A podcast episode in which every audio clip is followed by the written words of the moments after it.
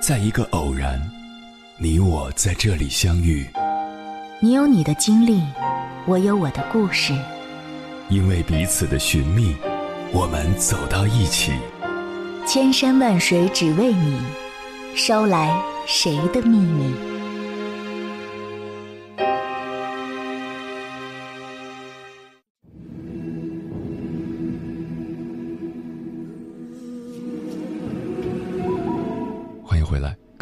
夜行者，这里是正在直播的中国交通广播，千山万水只为你，深夜不孤单。我是迎波，绰号鸭先生。我要以黑夜为翅膀，带你在电波中自在飞翔。有人说，爱情属于轰轰烈烈；也有人说，爱情属于天长地久；有人说。爱情属于相濡以沫，也有人说，爱情属于缠缠绵绵。可以说，每个人都会有自己的爱情观，每个人对爱情都有过期待，有过憧憬，有过向往。但是每个人的爱情世界都不相同，每个年龄段的爱情观也不相同。哪个少女不怀春？青春年少之时。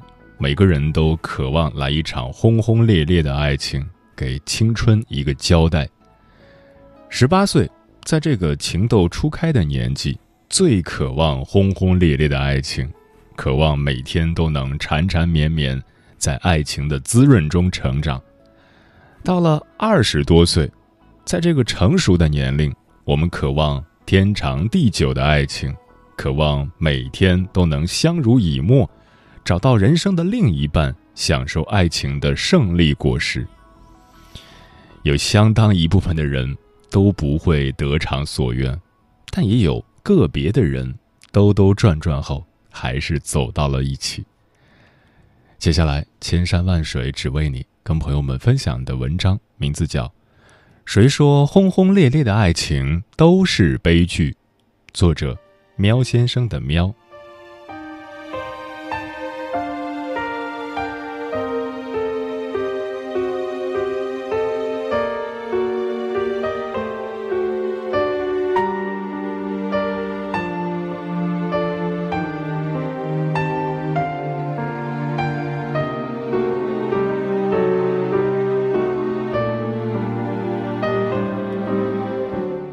空姐那么漂亮，老娘可警告你：如果哪天你跟别人好了，老娘给你送个花心大萝卜锦旗，天天举着站你学校门口，直到你双膝跪地接过这荣誉，然后，然后你把我撕成碎片，把支离破碎的我撒入天津港里喂鱼。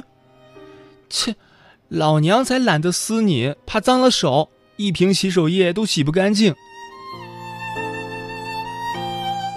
二零一一年八月二十六日，济南西站，一场阵雨冲刷过的午后格外闷热。检票口，小雅和阿伟正在进行着一场别致的道别仪式。站在一旁的我实在看不下去了，于是点亮自带的光环，插话道：“我说，你俩能不能像对情侣那样分别呀？好让我这个电灯泡当得称职一些。”总得说点你侬我侬的情话，让我酸一下呀。一般言情小说写到这儿，我这个电灯泡该被嫌弃，或者主角开始依依不舍的离别了吧？可现实中的故事却没有小说那么美好，而是让我的节操碎了一地。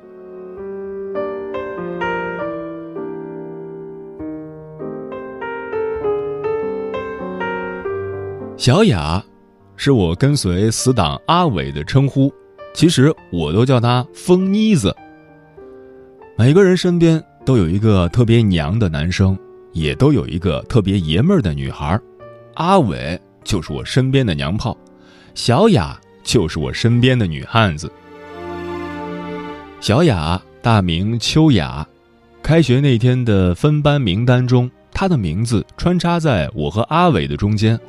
我还对阿伟说：“秋雅，多么诗情画意的名字，名如其人，她一定是一个特别安静、温柔、漂亮的女孩。”嗨你们俩是十四班的吗？我是秋雅，你们是我最先认识的同学，以后老娘罩着你们啊！时间过去了太久，当时我心里的阴影面积已经无法求证，只记得吃着雪糕的阿伟在那一刻不小心咬破了舌头。后来我们三个成了高中时代的铁三角，不为别的，因为我们认了小雅这个哥们儿。高中是个情窦初开的季节，男女生理逐渐发育成熟，荷尔蒙如同细胞分裂般已经弥散整个校园。那时男生喜欢玩一个游戏，几个人在一起把另一个人抬起来，两条腿被强行岔开。找一个门框或者电线杆子，然后上下摩擦裤裆。在女生眼里，这个游戏很污、很不正经，但小雅却常常是我和阿伟抬起的对象。我擦，阿伟，你抓到我胸了！小雅的汉字形象经常让我们忘记她还是一个女孩，玩起来也就不会有顾忌了。天哪！你那还叫凶？飞机场吧？阿伟回怼道。小雅给我们的印象一直是一个豪爽的哥们儿形象，他没有女生的斤斤计较，更没有女孩的小家碧玉，温柔更是离他很远，每天都是一个开心鬼。我不高兴时，常会思考一个问题：小雅难道没有忧伤的时候吗？很快。我看到了她的忧伤，甚至她后来的表现完全打破了我对她已有的认知。原来小雅是这样的人。更狗血的是，阿伟也在那一天上演了一个让我吐血的故事。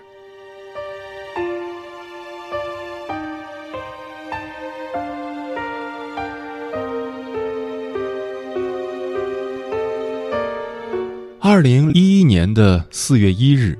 愚人节，没有谎言，没有套路。教室里也许没有多少人注意到那天是愚人节，有的只是沉默和带有翻书声的死气沉沉。教室墙上的倒计时显示，距离高考还有六十七天。我正在为了自己的梦想做着最后的冲刺，发誓要做学渣中的励志典范。虽然。我常常能把历史和政治题答案背成一个，把两首诗天衣无缝的组成一首。小雅到现在都没来，发短信也不回，你知道怎么回事吗？身后的阿伟用笔戳了几下我的背，轻声问道：“是哦，我都没注意到，可能他家里有事吧。”我说：“小雅跟我坐在一排。”我在教室最右边，她在最左边靠窗位置。如果不是刻意去看，基本注意不到她。一天，两天，终于在小雅失去联系的第三天，阿伟按耐不住了，他拉着我这个励志学渣逃掉了最后两节自习课，翻墙出了校园，直奔阿雅家。路上，阿伟对我说：“千佛山。”某某小区十二号楼一单元幺二零二。我满是疑惑，问：“喂，阿伟，你怎么知道小雅家的具体地址？”阿伟没有回答我，已经开始往车站方向撒丫子跑了。我心说：“这傻叉什么时候关心过我啊？”后来在我的再三逼问下，阿伟告诉了我一个小秘密。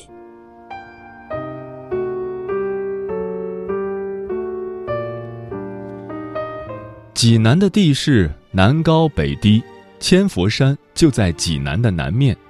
由于依山地势较高，这里的房价一直居高不下。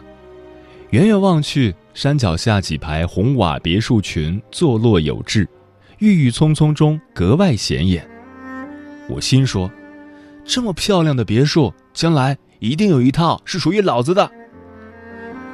我刚进入幻想，这时。一辆警车闪着灯从我们身边飞速驶过，我对阿伟说：“我去，这是哪个女婿急着去见丈母娘啊？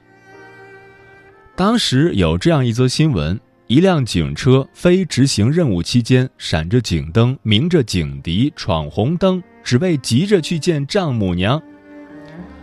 阿伟没有说话，而是一脸的严肃。来到小雅所在的小区，刚才那辆警车又闪着警灯。在议论纷纷的人群中驶出。中国人爱看热闹，还没等我把事情弄清楚，阿伟就拉着我朝小雅家所在的楼层跑去。电梯来到十二号楼十二层，小雅家的防盗门半开着，整个楼道出奇的安静，我跟阿伟的呼吸声都变得明显，然后我清晰的听到。我俩的呼吸声变得越来越重，越来越急促。有病啊！整得这么紧张兮兮的，干嘛？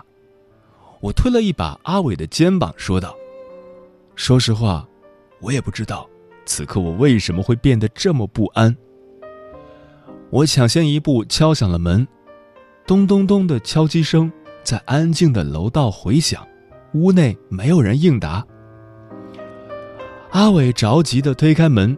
咯吱，阿伟的脚刚踏进门，就踩到了地上的一块碎玻璃。紧接着，呈现在我们眼前的是一片凌乱。沙发前的玻璃茶几只剩下一个木头底座，玻璃散落一地。墙上四十八寸的壁挂电视显示屏也碎了一半，家具东倒西歪，一个拉杆断掉的行李箱摊在地板上。有几件女士衣服凌乱地塞在里面，低头一看，我们发现了一小滩暗红色的液体，是血。阿伟颤巍巍地说道。北面的卧室门开着，正对着门的墙角，是一个小猫卡通书桌，一个 Hello Kitty 图案的水杯摆在桌面上，那只水杯。是小雅生日时阿伟送给她的礼物，我如何都想不到，像小雅这样的女汉子，闺房居然如此可爱。卡通。这时，窗外熙熙攘攘的人群在冲楼上喊话，并议论纷纷着。在十二楼听不到他们喊的是什么，但我和阿伟都同时意识到了什么。我们飞快地冲出房间。来不及等电梯，就火速的从楼道直奔二十楼的顶层。小雅家是高档小区，开发商将楼顶开发成了一个休闲小公园花坛里的草应该是刚修剪不久，空气中青草的味道还很浓。西边的落日又大又红，而此刻，在我的脑海中不断闪回的。是小雅家中地上那滩暗红色的液体。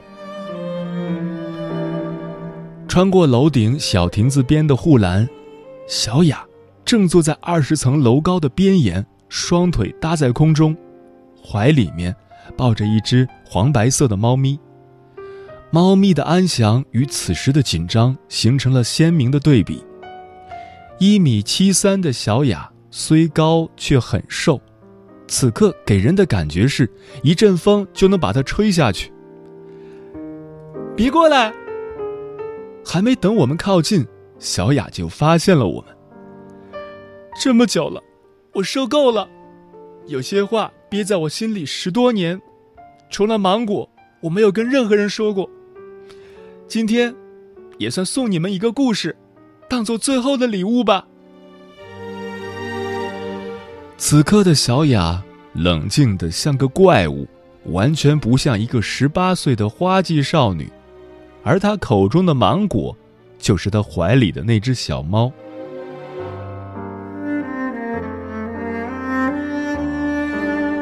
我和阿伟没有更好的办法，只好听小雅继续讲故事。原来小雅出生在部队，父亲是一名军人。从小对他要求就特别严格，吃饭不许看电视，看电视不能超过五分钟，出去跟大院里的小朋友玩也要定时定点。那年小雅六岁，有一次玩的开心，回家晚了三分钟，就被父亲罚站了两个小时。零食对孩子来说无疑是巨大的诱惑，而在小雅父亲那里，零食是垃圾，被明令禁止。有一次，他偷偷拿了家里的五角钱，买了一包无花果肉，小心翼翼地躲在房间里吃，被父亲发现后，硬是扇了他几十个巴掌。小雅说：“后来，我十岁的时候。”他复原了，从了伤，每天晚上都回来好晚，每次回来都是酩酊大醉。谁说他，他就跟谁吵，经常动手打人。十二岁那年，一天，他又喝醉了，回来就跟我妈吵架，动手打我妈。我上前拉架，他就拿起门口的铝合金挂衣架打我们。那晚他特别暴躁，直到把衣架打弯。说到这儿，小雅掀起连衣裙，露出小腿，隔着四米远，我都能清楚的看到一个长约二十公分的伤疤。小雅说：“这条连衣裙，是我偷偷买的裙子，也是我唯一的一条裙子。从小到现在，我从来都没有穿过裙子，我大大咧咧的，装的特爷们儿。”我不敢跟女生走太近，我怕谈论女生的话题。我身上有太多伤疤，没有权利去美。此时，小雅看着远方，讲着她觉得是最后的故事。阿伟已经蹲在地上，一步一步往小雅的方向靠近了，而且越来越近。还没等小雅回过神来，已经到达小雅身后的阿伟。猛然起身，一把抱住了小雅。我见势，立马上前，跟阿伟一起将小雅拖了回来。刚才冷静的像个怪物一样的小雅，情绪瞬间崩溃，挣脱着大哭起来：“为什么？为什么？为什么？”小雅边哭边喊着“为什么”。此刻，阿伟紧紧的抱着小雅，生怕她再次挣脱。阿伟说：“无论如何，你还有我们，还有我，我可以保护你。从现在开始，你再也不用伪装了，再也不需要担心了。我们一起好好活着。还有，你不是想要做心理医生吗？我们一起努力啊！”阿伟说着说着，就和小雅抱在一起，放声大哭。那天。也是我第一次看到阿伟伤心的哭泣。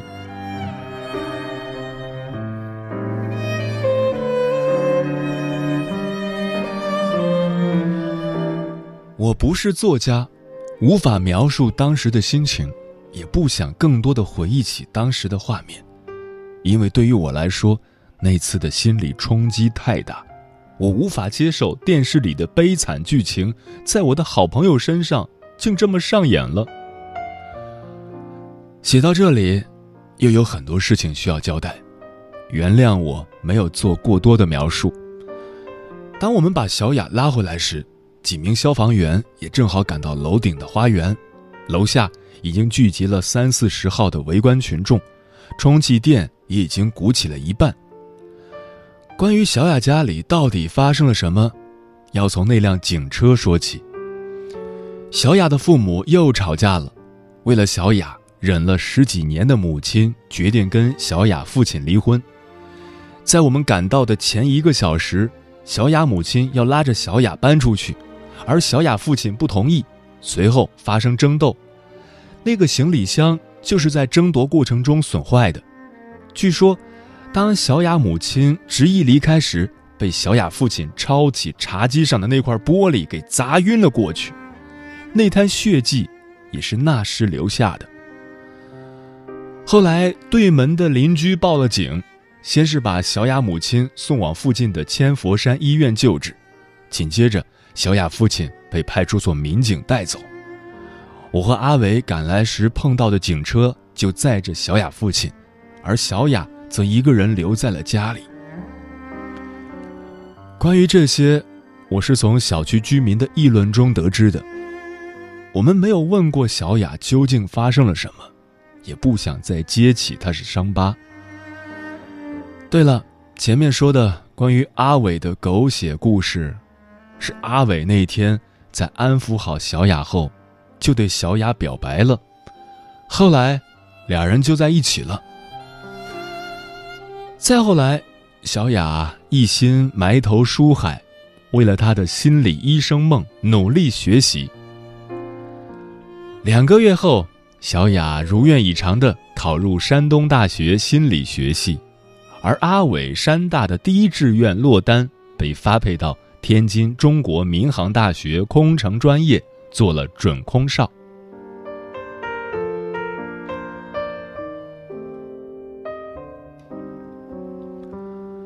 二零一一年八月二十六日，济南西站，一场阵雨冲刷过的午后。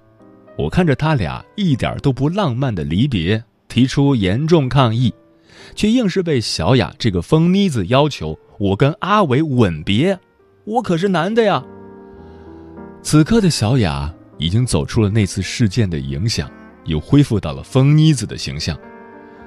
就在那天，我的初吻给了一个男人的侧脸，从此节操碎了一地。后来从阿伟那里听说，小雅父母离婚了，小雅父亲也因故意伤害罪被判了刑，母女二人过得还可以。关于阿伟和小雅的故事，你是否以为两人从此过上了恩恩爱爱的小日子？No No No，这么传奇的人物怎么会如此简单的收场？二零一三年国庆节。我在回家的火车上，前后收到了阿伟和小雅的短信，内容大致相同，他们分手了。再后来，小雅中途辍学，去做了削骨等大型整容手术，在缠满纱布闭关两个月后，我几乎完全不认识他了，就像他说的，做一个全新的自己。术后半年，小雅突然去了加拿大留学。而阿伟在中国国际航空做了一名飞来飞去的空少。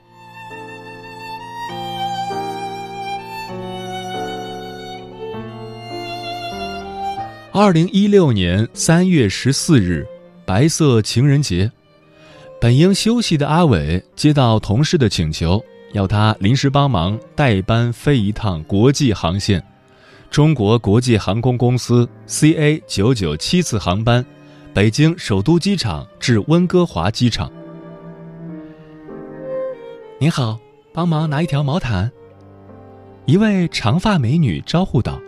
阿伟转过身来，标准的服务式微笑，却在四目相对时愣住了。这位长发美女乘客被阿伟看得有点不习惯，矫正了一下坐姿，然后冲阿伟说道。要不要给你送个锦旗啊？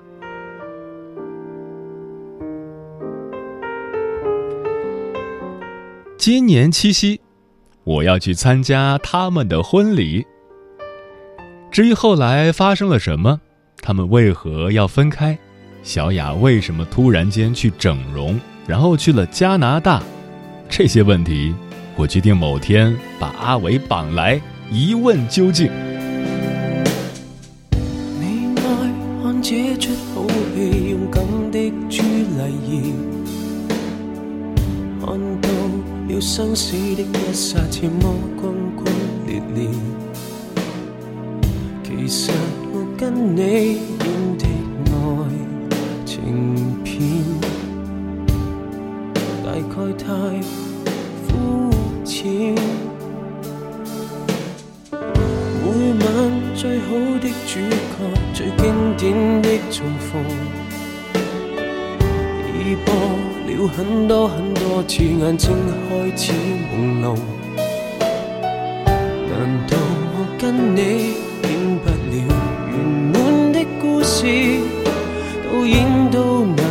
失控，演出的最后失踪。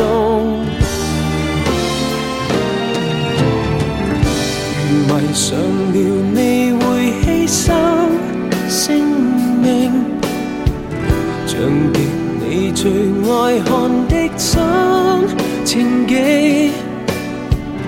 无奈你选我去演出你的好。配角的戏。从前我俩爱看的天与地，末日到了，世界也一样美。其实说穿了，这一出对手的戏，没我演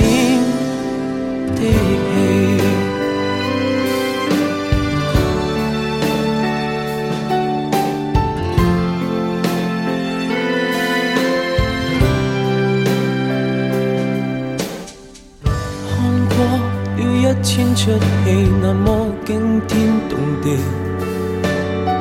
世界也都不过需要这一刻的淋漓。银幕上演的很多戏，谁更加细腻？说很多伟大真理，我只想有人欢喜。如迷上了你会牺牲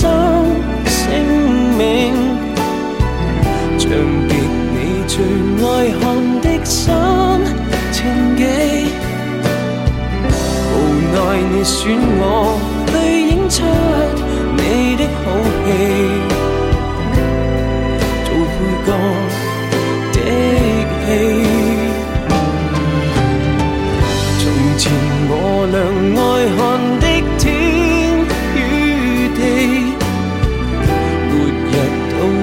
世界也一樣美。其實說穿了，這一出對手的戲，沒我演的戲。难道上演了最终的这一出戏？